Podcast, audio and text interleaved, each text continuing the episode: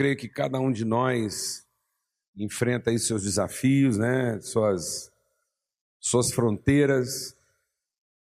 Mas é interessante a gente abrir a nossa reunião hoje meditando assim, abrir mesmo, introduzindo o que é a nossa caminhada com Jesus, né? A nossa caminhada com Jesus. Porque tem hora que a gente fica com a sensação de que está precisando falar um pouco mais alto, porque parece que Deus não está escutando, não é verdade? Tem alguma coisa acontecendo, ele está meio distraído, às vezes ocupado com alguma coisa que ele acha que é mais importante, que ele não entendeu ainda a importância da nossa. Né?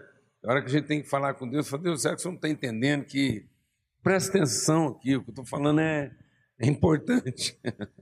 E a gente, às vezes, quantas vezes a gente convive né, com uma certa sensação de achar que está demorando demais.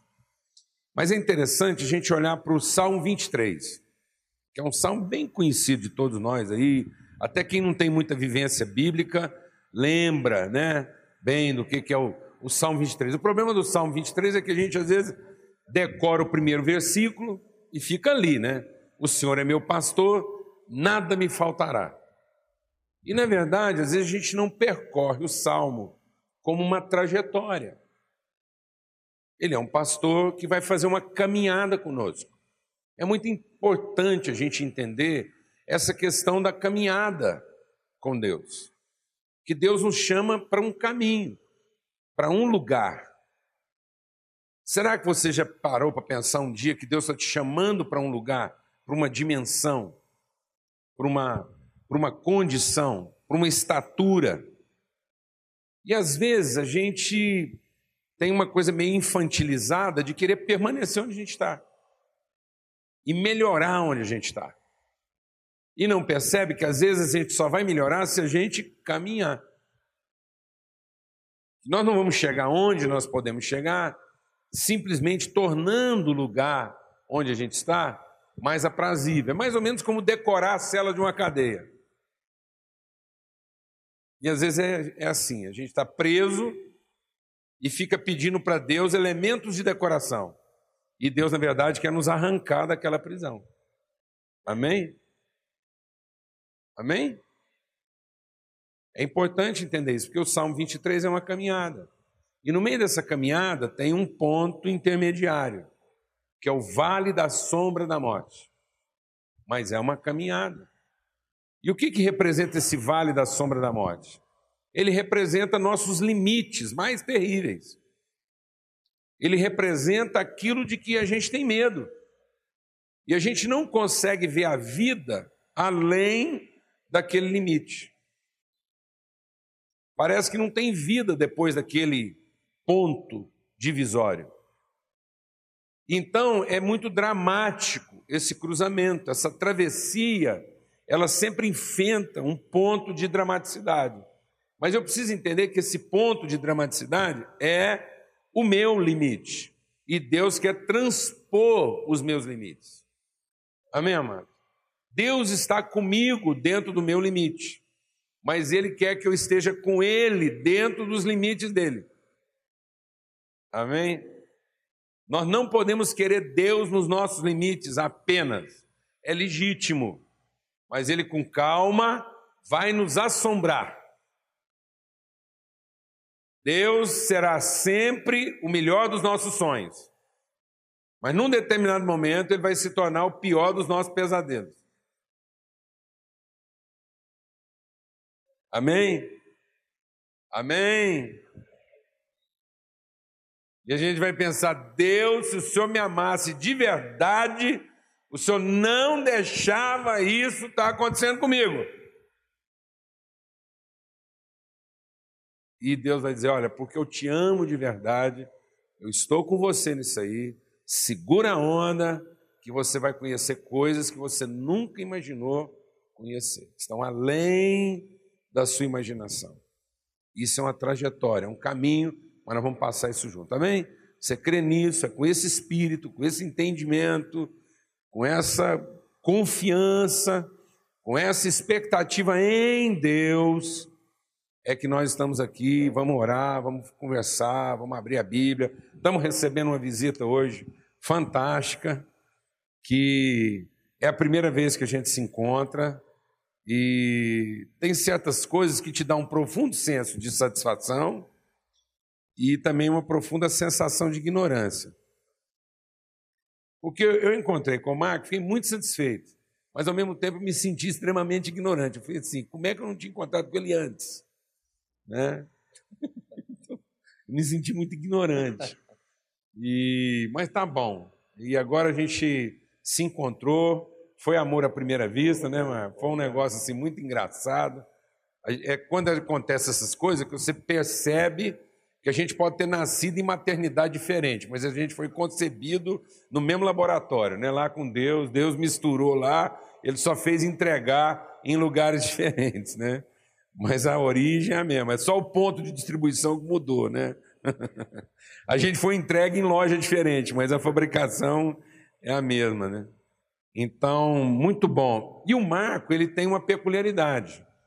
O trabalho dele é resgatar, e não só isso, eu acredito, muitas outras coisas também, mas ele resgata um pouco da nossa sinologia, dos cânticos nossos históricos, e ele faz isso num trabalho de moda, caipira, é, numa tradição bem brasileira.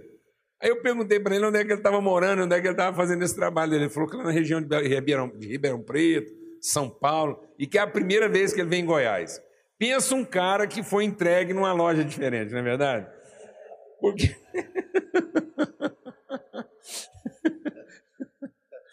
o Marco lá em Ribeirão Preto, São Paulo, ele é material de exportação.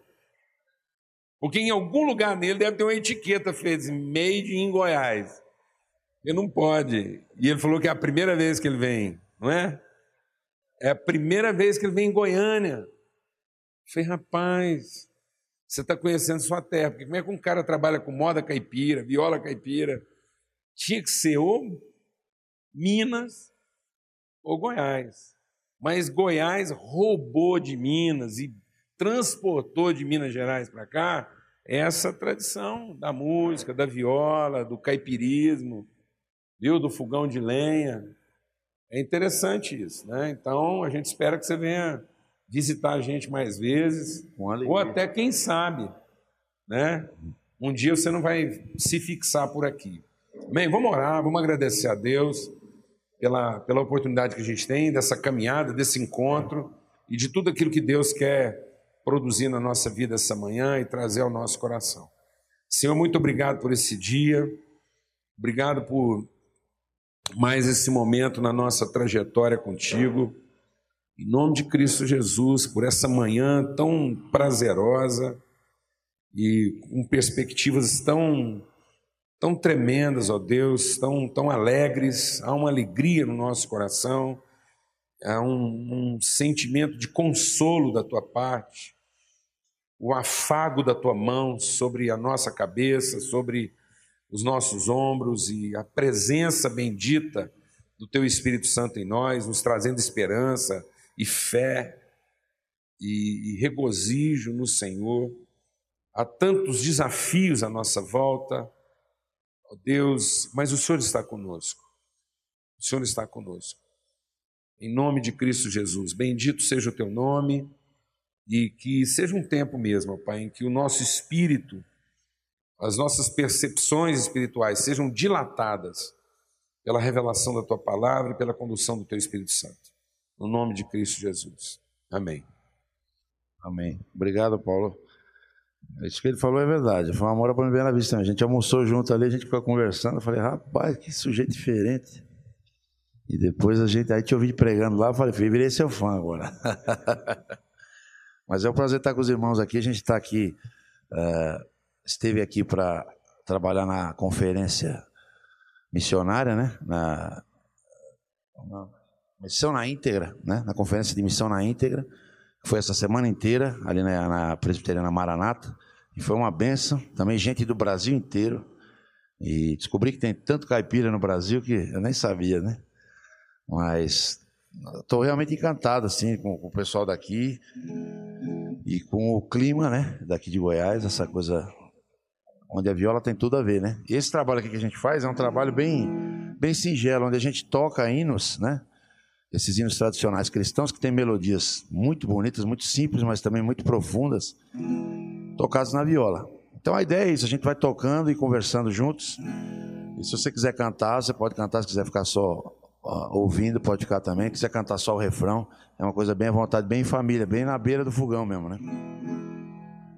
Vamos cantar isso aqui que é, acho que é a melodia cristã mais conhecida no mundo, né? Que é o Vencendo Vem Jesus.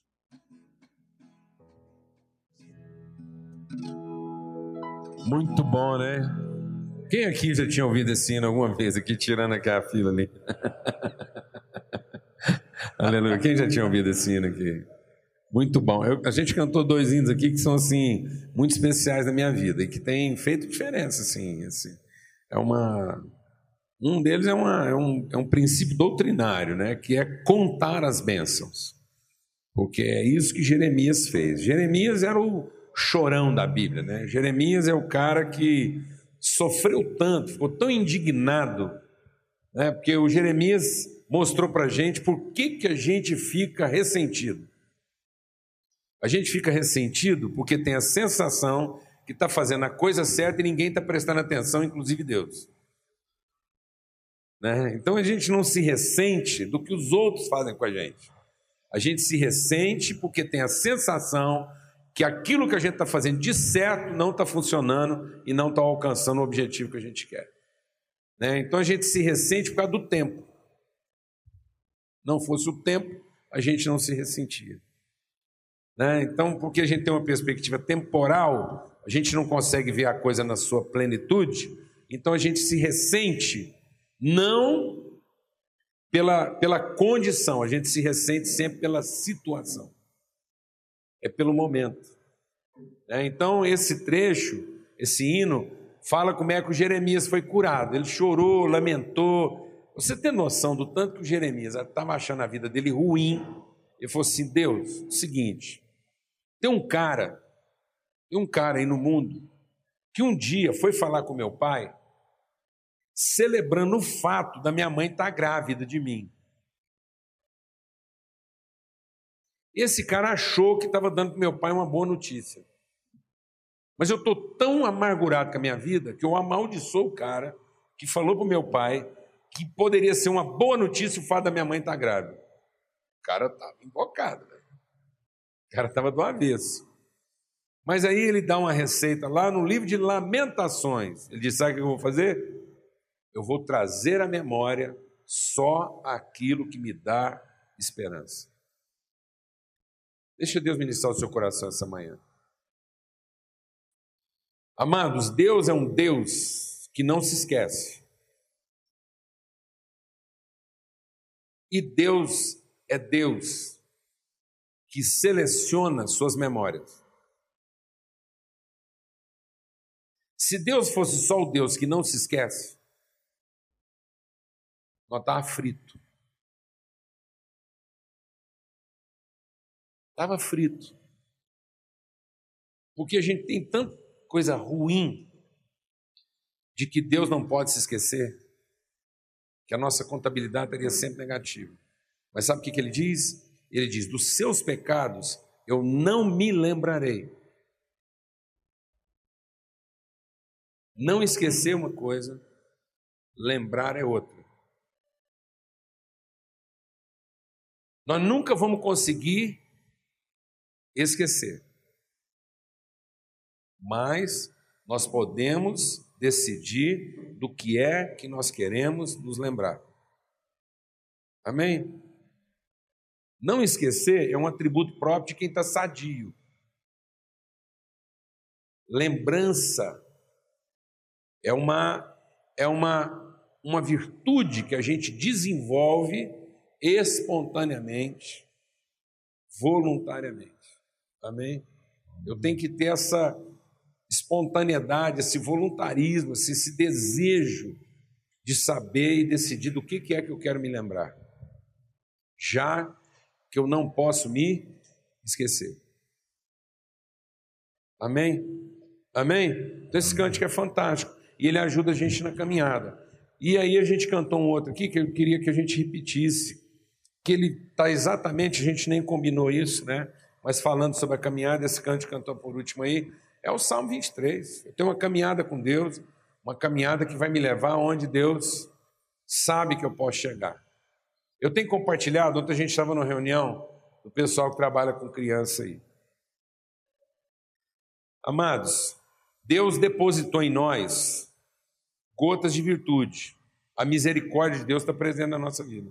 Deus não nos entregou a nossa própria sorte. Então, aqui ou ali, a gente vê expressões do bem, de bem, que são expressões da misericórdia de Deus na nossa vida. Porque o homem é mau. Não há quem faça o bem se Deus não for com ele. Então, tem hora que a gente deveria aplicar na nossa vida a mesma doutrina que a gente aplica com os nossos filhos. Amém? A gente é cheio de doutrinar os filhos. Mas aí a gente quer tratar os filhos de um jeito e quer que Deus, que é pai, trata a gente de outro. Aí você chega para o menino e fala assim: come a couve. Não gosta.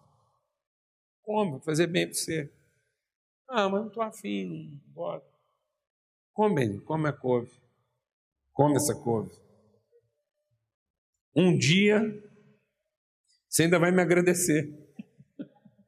É assim, Hã? Menino, vai para aula. Não gosta de estudar. Alguém aqui nasceu gostando de estudar? Não, não, tem. Ainda não nasceu esse ser humano. Hã? Fala a verdade. Não, são coisas que a gente aprende. Aí você fala, menino, vai para a escola, menino. Não gosta. Menino só começa a ir para a escola depois que ele aprende a gostar do recreio. Se ele gostar do recreio, ele vai para a escola. Mas se ele não gostar do recreio, ele não quer aquela escola. E você fica lá, vai menino, fica nervoso. Tem uns que até ameaça. Tem gente que pega pesado. Levanta aí agora, menino, não vai ver. E aí, e um dia, meu filho, um dia, você ainda vai me agradecer. Olha aí. Pensa uma conversa de Deus dessa com a gente. Deus chegando para você e falando assim: come a couve, menino. Um dia você ainda vai me agradecer. Amém, amado? Ó, vou falar uma coisa para você. Teve dia na minha vida que levantar para ir para a escola era o meu vale da sombra da morte. Mas porque tinha Deus do lado de lá, na figura de um pai, de uma mãe, dizendo: Olha, eu estou te falando para você fazer uma coisa aqui, para você agora não faz o menor sentido, mas um dia você vai me agradecer. Glória a Deus, amado. A doutrina é simples. Tem gente que chega para mim e fala assim: Eu não entendo. Não, entender você entendeu muito tempo, a gente não aceita, mas entender, entende, amém? A gente não quer aceitar. E então nós vamos cantar mais uma vez esse cântico, né? E hoje, de uma forma assim, bem, bem goiana mesmo, a moda. Ô, Natan, sobe só um pouquinho o volume aqui do microfone da viola aqui para. Beleza? Amém.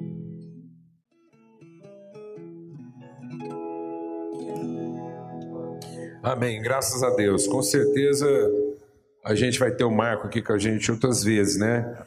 Graças a Deus. Abra sua Bíblia, lá num trecho da palavra de Deus muito conhecido e na sequência daquilo que a gente está compartilhando aqui essa manhã, né, daquilo que é a direção de Deus para esse momento, eu quero ler com vocês o que está lá no Evangelho de João, no capítulo 3.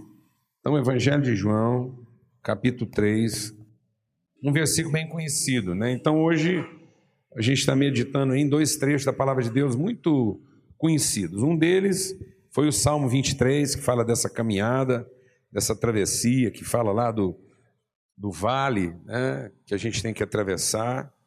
E agora a gente quer ler aqui também no Evangelho de João, no capítulo 3. Queria orar com vocês. Senhor, muito obrigado, muito obrigado mesmo, sim, porque é um cuidado, a gente percebe um cuidado do Senhor, essa forma maravilhosa, tão singela, tão singular. É como deitar no teu colo, é como ouvir, assim, bem próximo do nosso ouvido, as palavras que o Senhor quer segredar o nosso coração. Dá-nos essa calma, dá-nos essa, essa paz, esse descanso de ouvir o que o Senhor quer falar ao nosso coração para que a nossa alma se aquiete. para que o nosso espírito encontre a direção, ó Pai. No nome de Cristo Jesus, o Senhor. Amém. Então, aqui no Evangelho de João, Jesus está conversando com um, um, um, mestre da lei, né? com um fariseu, um cara que ele, ele, ele, ele conhecia as realidades dogmáticas. Ele tinha uma, uma, uma forma muito religiosa de viver. O que, que é o fariseu? A, a palavra de Jesus, Jesus, quando está ensinando os seus discípulos, ele diz uma coisa muito importante. Assim, lógico, né? Jesus sempre diz só coisas importantes, mas é algo que é que, que são há, há algumas declarações de Jesus que são pontos de, de transição. Ele diz: olha, é, limpai-vos do fermento dos fariseus. E depois ele diz que um pouco de fermento faz apodrecer toda a massa. Então, há coisas na nossa vida que têm um poder degenerador. Não importa a quantidade daquilo que você deixa, o tempo faz com que aquilo complete o seu serviço. Então, o fermento é uma coisa que trabalha não na quantidade, o fermento trabalha no tempo. O tempo vai passando e ele vai contaminando todo o processo. De modo que, se você tiver muito fermento, você não vai ter um resultado final diferente do que você tiver pouco fermento. Você apenas vai contaminar, vai levedar a massa mais rápido ou mais lentamente. Mas o resultado final vai ser o mesmo. Então Jesus diz que nós temos que tomar cuidado de certas coisas que estão guardadas no nosso coração e que parecem insignificantes. A gente fala, ah, deixa isso quieto, essa é a minha maneira de pensar, sempre pensei assim, e Deus vai fazer na obra dele na minha vida, em outras áreas. Mas aquela pequena porção que você deixou lá, ela tem um poder de contaminar, de ir corrompendo as outras partes. E o que era o fermento dos fariseus? O fermento dos fariseus era a incredulidade. E, no entanto, o fariseu, ele era tido como um homem de fé. Ele era um estudioso legalista, ele era um cara do dogma. Então, quando você queria falar da espiritualidade contemporânea, você falava do fariseu. O fariseu representava o esforço e ele representava a, a classe religiosa. Ele era símbolo de espiritualidade. O fariseu é aquele cara que devotava a vida dele para as práticas religiosas. E isso alcançou uma força muito grande na comunidade.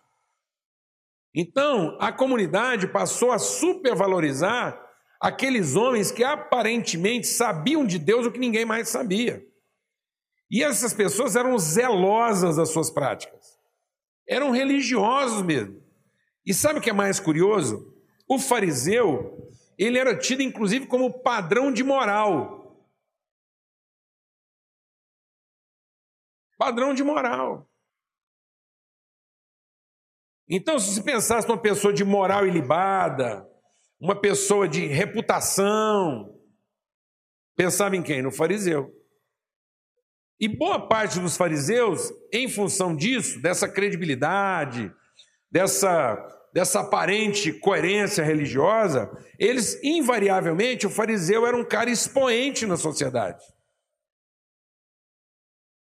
Ele, ele não era confundido com as classes minoritárias. Ele era alguém de expressão. A religiosidade dava para ele essa condição. Ficava parecendo que ele era um cara mais perto de Deus.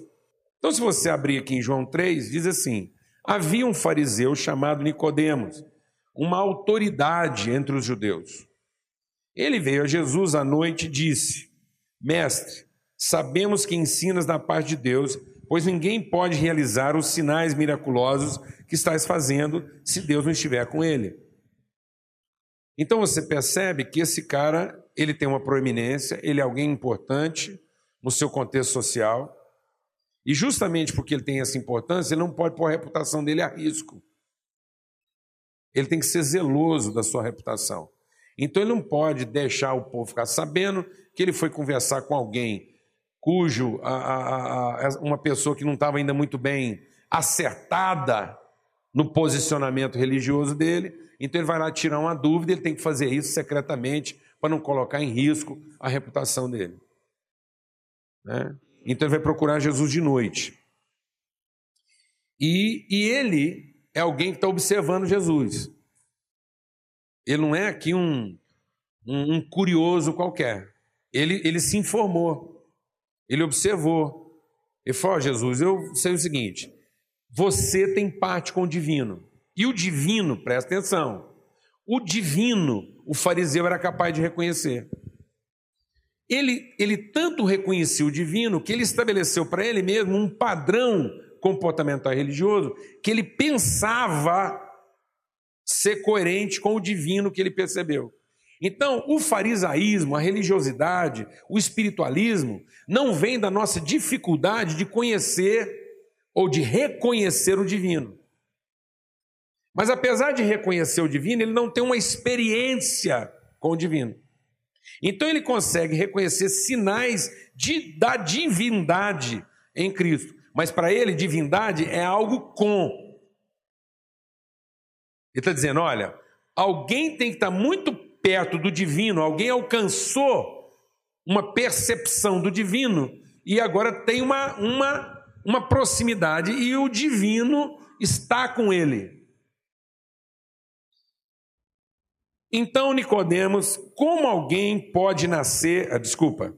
Em resposta, Jesus declarou: Olha, Nicodemos, eu vou te dizer, ninguém pode ver, ninguém pode de fato discernir, compreender o reino de Deus se não nascer de novo. E o Nicodemos perguntou: como alguém pode nascer sendo velho? É claro que não pode entrar pela segunda vez no ventre de uma mãe e renascer. Respondeu Jesus: Digo a verdade, ninguém pode entrar no reino de Deus se não nascer da água e do espírito. O que nasce da carne, Nicodemos, é carne, mas o que nasce do espírito é espírito. Não se surpreenda pelo fato de eu ter dito a você: é necessário que vocês nasçam de novo. O vento sopra onde quer, você o escuta, mas não pode dizer de onde ele vem nem para onde ele vai. Assim acontece com todos os nascidos do Espírito. Perguntou Nicodemos de novo: você vê que Jesus está bagunçando os conceitos de Nicodemo. Jesus pegou a cabeça do Nicodemo e sacudiu. Saiu tudo do lugar. Amém, amados? Amém? Você pensa o tanto que esse homem está apavorado. Eu fico imaginando o terror espiritual do Nicodemos. Porque às vezes a gente acha que todo fariseu ele era falso. Não, amado. O fariseu vivia uma falsidade fundamentada na sua sinceridade. Ele acreditou naquilo que foi apresentado para ele. E ele acreditou de tal maneira que ele nunca abriu o entendimento dele para uma outra referência. Então, a forma como ele reconheceu o divino, a sua percepção da divindade se tornou seu dogma. Então, se tinha uma coisa que não faltava no fariseu, era sinceridade. Mas também, se não tinha uma coisa que não faltava no fariseu, era engano, engodo. Então, ele era um fake, ele era um cara que ele acreditou na imagem que ele viu. Ele não, ele não se deu ao trabalho de conhecer, ele se deu ao trabalho de concluir tudo a partir da sua própria percepção. Ele nunca se preocupou em estabelecer uma relação. Ele nunca se preocupou em ter a experiência com o que ele estava vendo. Ele se preocupou em formar conceitos e definições a partir da sua experiência. Então ele fez da sua própria percepção a sua verdade. Então ele transformou uma realidade percebida em verdade absoluta. E agora Jesus pega a cabeça desse fariseu e chacoalha ela. Jesus vira para esse homem e diz: Olha, o seu paradigma, o seu ponto de referência está errado. Não é o que está errado em você, é a sua forma de perceber. O que está errado não é o que você percebeu. O que está errado é a conclusão a que você chegou pela sua forma de perceber. Você viu a coisa certa e concluiu a coisa errada. Deixa Deus ministrar o nosso coração aqui, amados. Amados, existe uma coisa que nos engana mais do que a coisa errada. Sabe o que, é que nos engana mais do que a coisa errada? Sabe qual é a maior desgraça? Não é alguma coisa dar errado na nossa vida. A maior desgraça na nossa vida é a gente entender errado a coisa certa.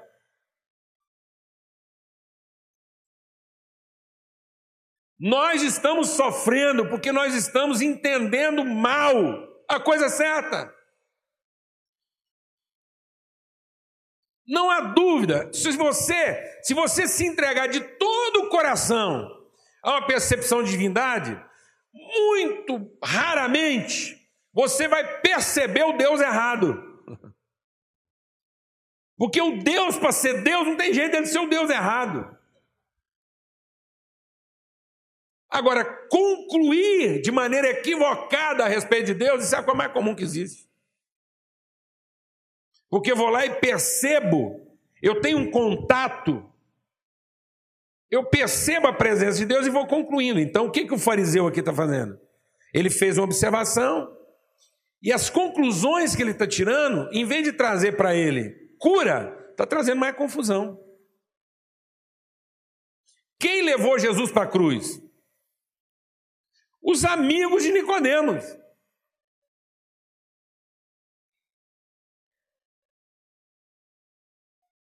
Quem levou para cruz, Jesus para a cruz, foram os homens que tinham certeza que estavam fazendo a coisa certa. Os pecadores celebravam Jesus.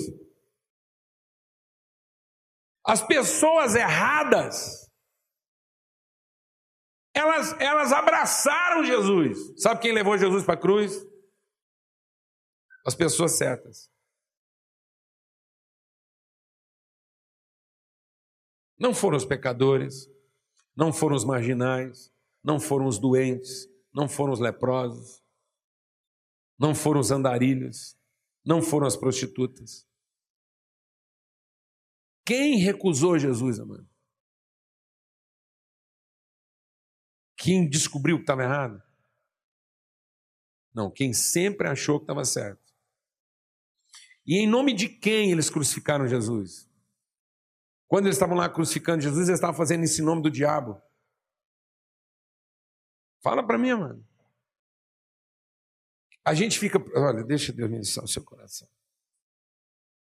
Tem gente que fala assim, ó. Ó, gente, cuidado com aquele cara lá, aquele cara lá. Ele frequenta a igreja de Satanás. Ele é devoto de Satã. Olha, um cara que assumidamente é devoto de Satã, você não preocupa muito com ele, não.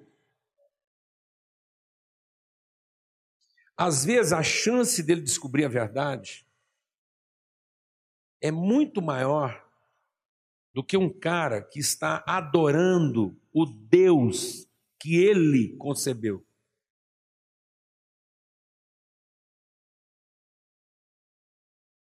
Você está entendendo o que eu estou falando aqui ou não?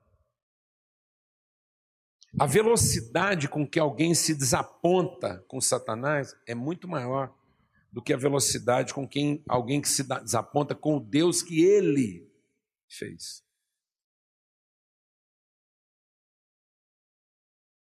O cara que está às vezes lá adorando, ele já é um, ele, é, ele já é um adorador marginal, ele já tá, ele é meio transgressor. Agora o outro não.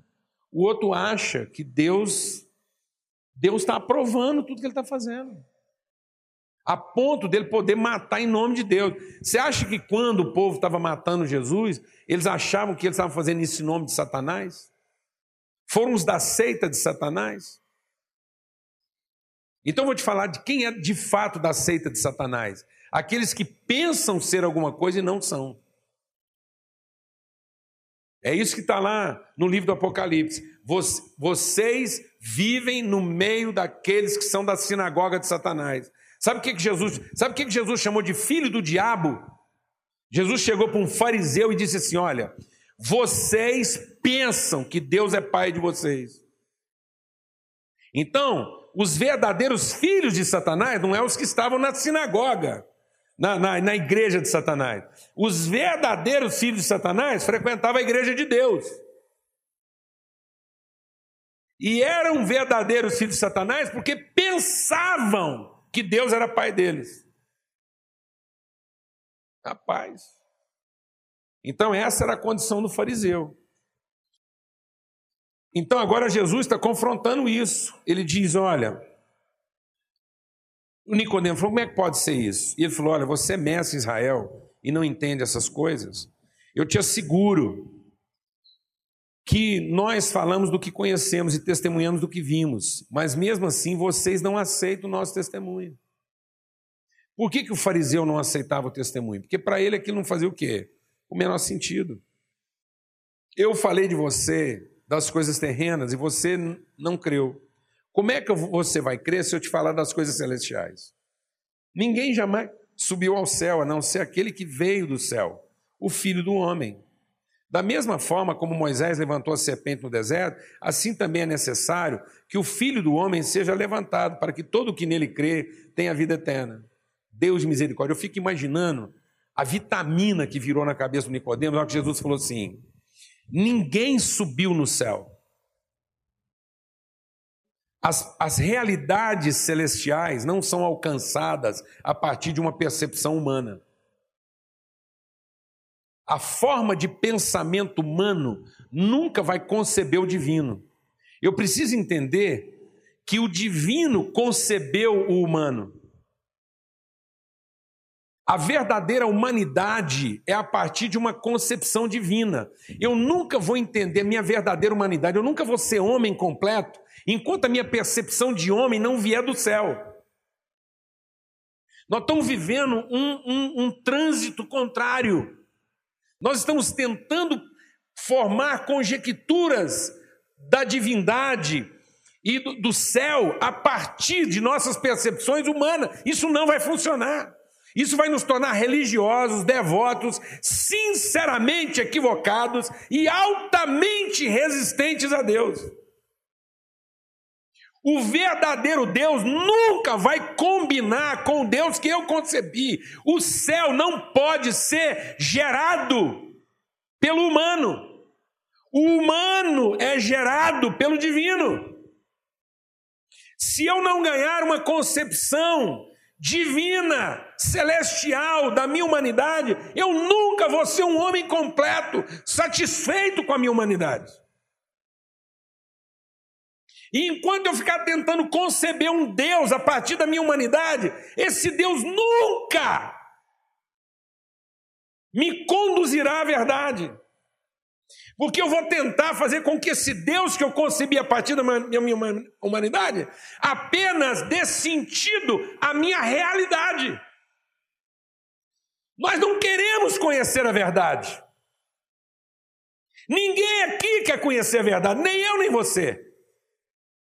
Nós apenas queremos que Deus conserte, arrume, torne a nossa realidade confortável. É isso que nós queremos. Nós queremos um Deus que vem e arruma a nossa casa. E Deus está querendo fazer a gente mudar de casa. Deus está dizendo: Isso aí onde você está não tem conserto. Eu vou, eu vou levar você para sua verdadeira moradia.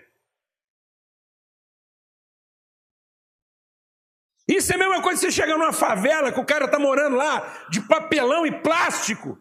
E você chegar para ele e falar assim: Olha, Deus ouviu suas orações. Ele fala: É mesmo? É. Nós trouxemos para você um quadro para você pendurar na sua parede.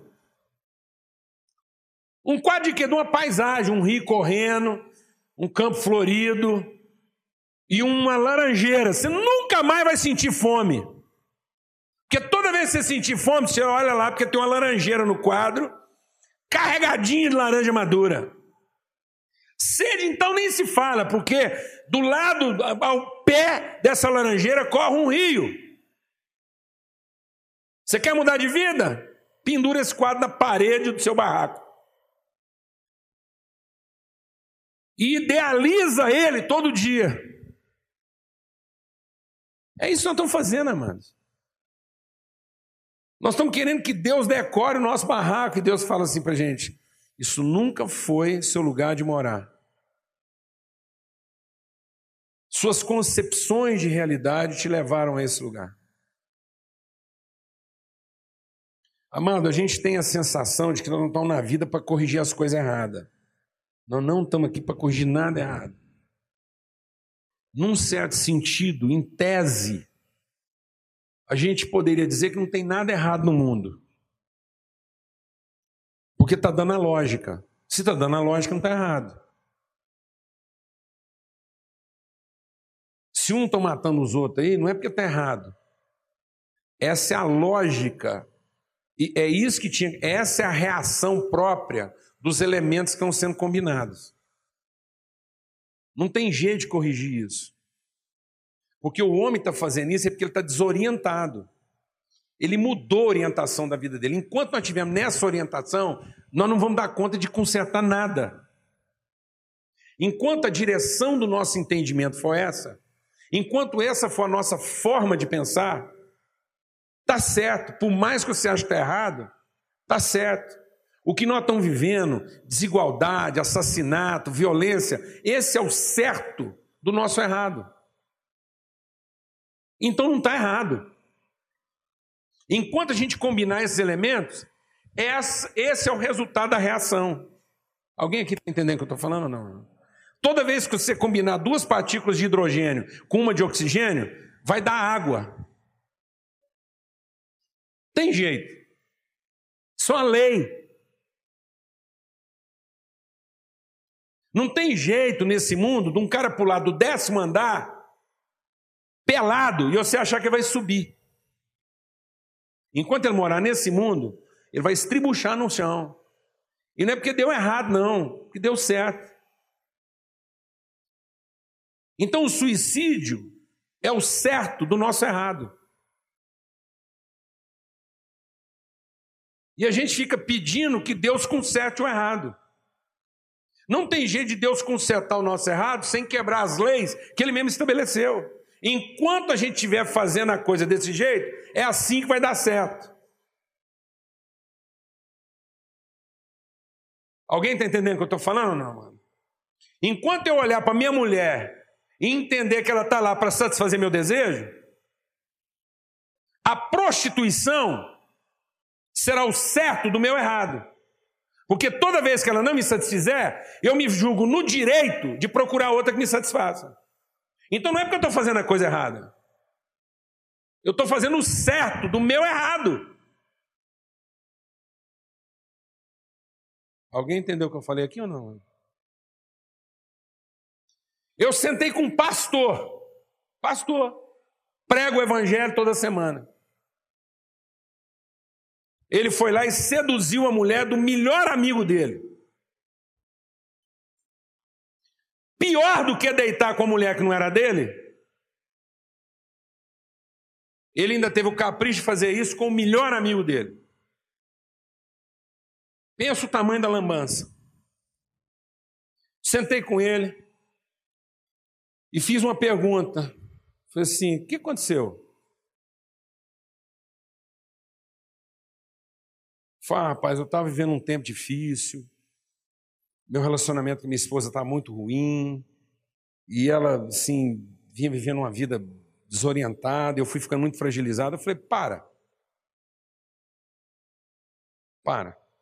Quer dizer que essa lambança toda que você fez é porque você estava mal servido.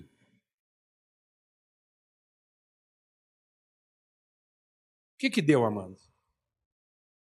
Deu uma lógica. Esse cara acha que está aqui no mundo para quê? Fala para mim, mano. Vai ser servido. Vai dar sempre certo. Ele senta num restaurante, ele foi maltratado. Ele paga a conta muito mal-humorado, ele muda de restaurante. Ele entra numa empresa, a empresa não satisfaz ele, não é o que ele estava querendo, ele muda de empresa. Fazendo a coisa certa.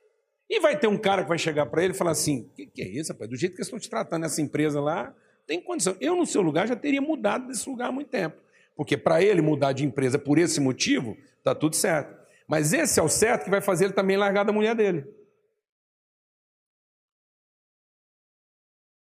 Porque um dia ele vai achar isso certo.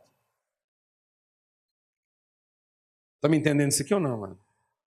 Nós invertemos. O diabo não fez outra coisa a não ser mudar a nossa direção. Ele pegou a gente fazendo a coisa e pôs a gente fazendo a coisa no outro sentido. Então nós estamos continuamos fazendo a coisa o quê? Certa.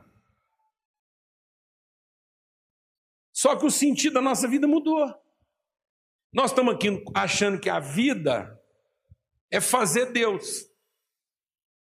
É chegar em Deus. Não, a vida, a vida não é chegar em Deus. A vida é chegar no homem. Que vem de Deus. Agora veja a bagunça que Jesus fez na vida do fariseu. Ele falou assim: ó. O que é nascido da carne é carne. As, as coisas só podem ser percebidas a partir do espírito. Então o filho do homem não chega a Deus, porque o, o que o homem gera nunca será divino, porque é o divino que gerou o humano. Por isso, o filho do céu é o filho do homem. Rapaz, aí bagunçou tudo, porque você está esperando o quê? Você está esperando que Jesus vai falar assim, ó. Como é que a gente está esperando que essa frase vai terminar? Jesus fala assim, ó. Olha, ninguém jamais subiu ao céu, a não ser aquele que veio do céu. Quem veio do céu? Não, seja sincero. Se a gente fosse terminar essa frase, a gente fala assim: aquele que veio do céu, o Filho de Deus. Ele não falou isso. Você sabe quem veio do céu? O Filho do Homem. Amém, mano? Mostrando que só poderá ser plenamente homem aquele que entendeu de fato a sua origem, e não aquele que simplesmente pretende um destino. Alguém está entendendo aqui, amados, o que a gente está compartilhando? As nossas pretensões de destino estão fazendo a gente ficar confuso.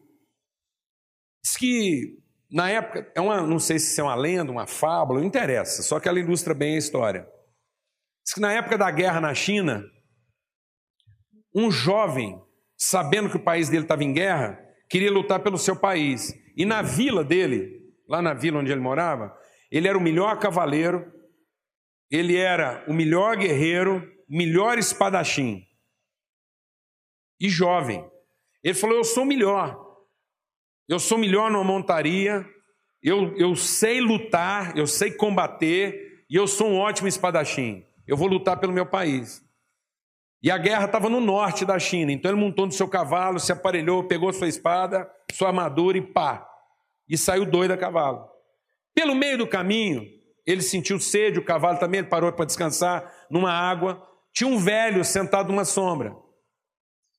E o velho falou para ele: onde você, o que você está fazendo? Para onde você está indo? Ele falou: estou indo para o norte lutar pelo meu país, porque eu sou o melhor guerreiro, eu sou o melhor espadachim, eu sou o melhor cavaleiro, eu tenho a melhor montaria e eu posso ajudar meu país, eu estou indo para o norte combater.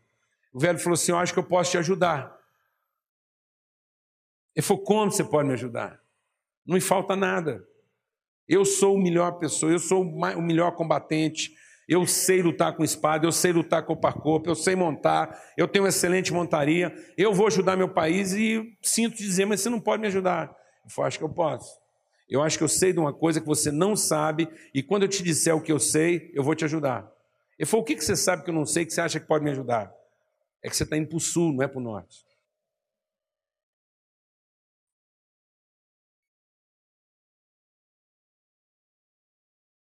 É só esse detalhe. O detalhe é que você já perdeu metade da sua viagem.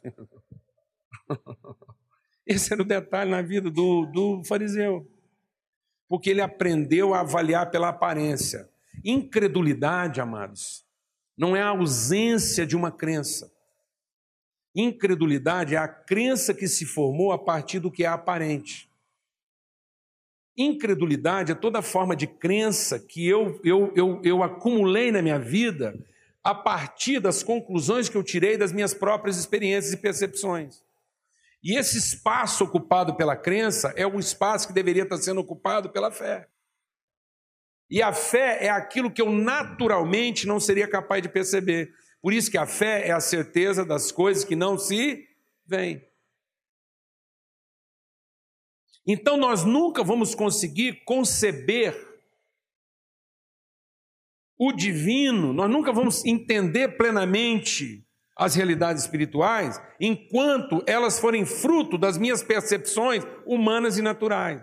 Mas eu vou conseguir ser um homem bem-sucedido quando eu entender minha verdadeira origem, quando eu entender que eu sou um ser espiritual, quando eu entender o meu tempo a partir da minha eternidade. Eu estou confuso, eu adio, eu trato mal a minha espiritualidade. Você sabe por que a gente trata mal a nossa espiritualidade? Porque nós achamos que o nosso tempo é curto. Então, o nosso problema é porque o pecado nos escravizou ao tempo. O que, que o pecado fez conosco? O pecado só fez conosco com que a gente perdesse, com que a gente ignorasse a nossa condição eterna. Por isso que a conclusão de Jesus para Nicodemos qual vai ser? Ele diz assim: olha, porque Deus amou o mundo de tal maneira que deu o seu filho, para que aquele que nele crê tenha a vida eterna. Para que ele não viva na perspectiva da sua própria morte, para que ele não entenda a sua vida a partir de um fim, de uma coisa última, então, o que, que Cristo está devolvendo para nós? Por que, que Ele é o meu Salvador? Porque Ele revela a verdade a respeito da minha natureza, a minha eternidade, a minha transcendência. Essa semana, conversando com o irmão, ele, ele me. Ele trabalhou assim, sem perceber. A gente estava numa conversa falando de outra coisa e ele começou a falar umas coisas que eu vou te falar um negócio. Foi uma experiência fantástica. A gente estava falando sobre um, um, um desafio que a gente tem aí e uma pessoa em comum. E ele falou assim: Olha, Deus está fazendo algo maravilhoso na vida dessa pessoa, tremendo eu saber que ele está se dedicando a isso. Eu falei: É, de fato, porque ele está se dedicando a uma coisa que vai ter um custo financeiro para ele alto e, e saber que ele está com essa disposição é sinal de uma mudança. Ele falou: Não. A, a, a, o grande testemunho não é o dinheiro que ele está gastando nisso. Porque ele é muito rico. E a pessoa, quando ela chega a um estágio de riqueza, para ele se sentir rico, ele tem que gastar. Para quem realmente tem dinheiro, não é o dinheiro que conta. Às vezes a gente acha que o cara que tem muito dinheiro, ele, o dinheiro conta, não, porque ele sabe que ele vai pôr de um lado e vai entrar do outro. E ele tem que gastar até para poder ser coerente com a reputação dele de rico, porque se ninguém vê ele gastando alguma coisa, vai achar que ele não é rico. Então ele tem que gastar dinheiro com símbolos da sua riqueza, porque senão o que adianta ele ter o dinheiro? E quem tem muito dinheiro não tem dificuldade de gastar o dinheiro, ele precisa gastar para todo mundo saber que ele é rico. O bem que conta para ele realmente é o tempo. O fantástico de saber que essa pessoa está com vocês nisso, é porque ele vai gastar um tempo que naturalmente ele não gastaria com esse tipo de coisa. Ele iria gastar o dinheiro dele numa coisa que desse para ele uma relação de tempo melhor. E aí você vai entendendo uma coisa. Por que, que o homem ficou tão apegado ao dinheiro? Porque o dinheiro nos dá a sensação de que nós garantimos o nosso amanhã. A nossa questão não é com o dinheiro, a nossa questão é com o tempo. Porque se eu tiver dinheiro, eu antecipo o tempo. Com pouco dinheiro leva mais tempo. Então por que, que a gente se endivida? Porque custou caro? Não, a gente não endivida porque comprou uma coisa cara. A gente endivida porque comprou ela antes da hora. Não era a quantidade de dinheiro que a gente tinha. Era o pouco tempo que a gente achava que tinha para chegar naquilo. Alguém está entendendo o que eu estou falando ou não, mano? Por isso que a nossa relação com dinheiro é ruim. Porque nas relações humanas, quem tem mais dinheiro economiza tempo. Você acha bom demais quando você comprou o seu primeiro Fusca. Depois você descobre que tem gente que faz a mesma coisa que você faz em menos tempo. Então você não está mudando de carro só porque ele é mais luxuoso, mas principalmente porque ele pode te levar o quê? Mais rápido. Por que, que nós estamos celebrando tecnologia, mano?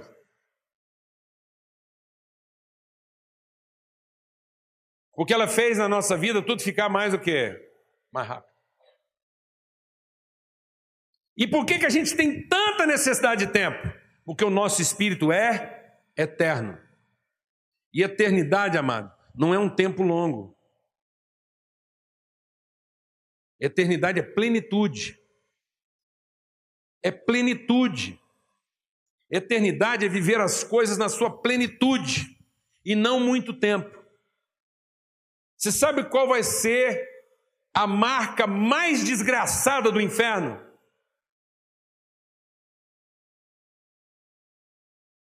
É que no inferno todo mundo vai ter o que sempre quis.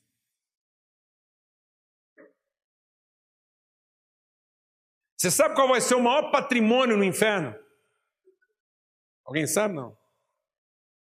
O milionário do inferno daria uma grana louca para ter esse negócio do inferno, mas não vai estar para vender. A Bíblia diz que no inferno, todas as almas no inferno vão pedir uma coisa: a morte que aquilo uma hora acabe. Mas agora eles foram premiados com o quê? Com aquilo que eles sempre quiseram: tempo. E nada é mais infernal, amados. O tempo sem sentido. Nós não estamos precisando de mais tempo, amado. Nós estamos precisando de sentido. Amém entender o sentido do nosso tempo, da nossa vida. Às vezes, uma pessoa que a gente ama está prestes a morrer. E a gente queria mais o quê? Para quê? Para que a gente quer mais tempo? E se no tempo que a gente tiver, a gente voltar a viver como vivia antes? Por que, que a gente tem a sensação de que se a gente tivesse mais tempo ia ser diferente. Porque no tempo que a gente teve, a gente nunca viu o sentido. Então não é de mais tempo que nós estamos precisando, nós estamos precisando de mais sentido. Nós estamos precisando investir nas coisas que realmente contam, e as coisas que realmente contam são eternas, não são temporais. Tudo que o nosso dinheiro compra tem prazo de validade. E nós estamos deixando de priorizar as coisas eternas para ocupar Deus com as temporais.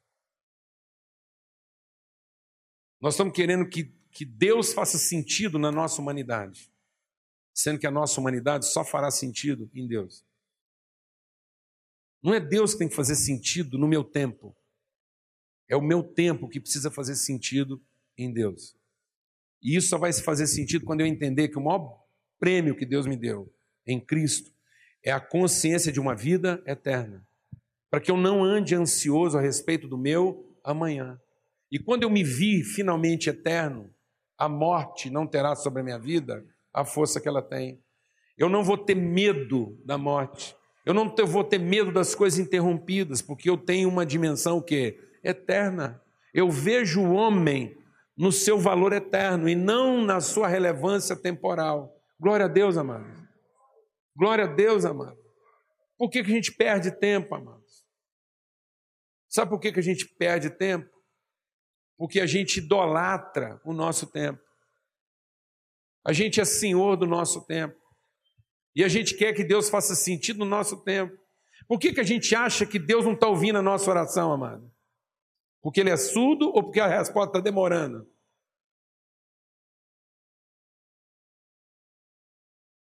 Das duas, uma.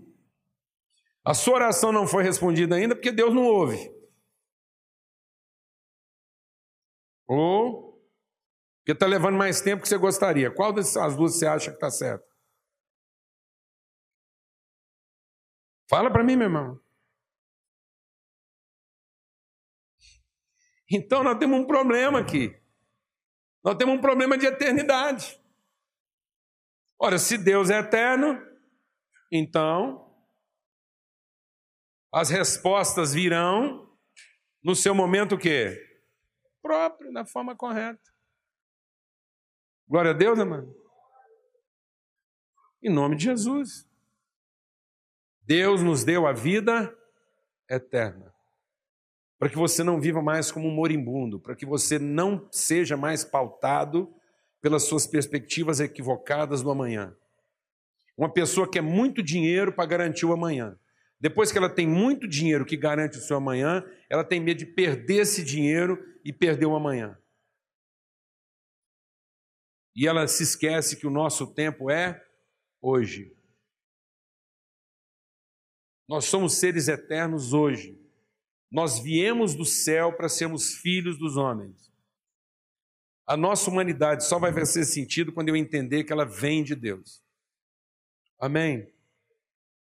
Que eu posso ser o homem que Deus quer fazer com que eu seja.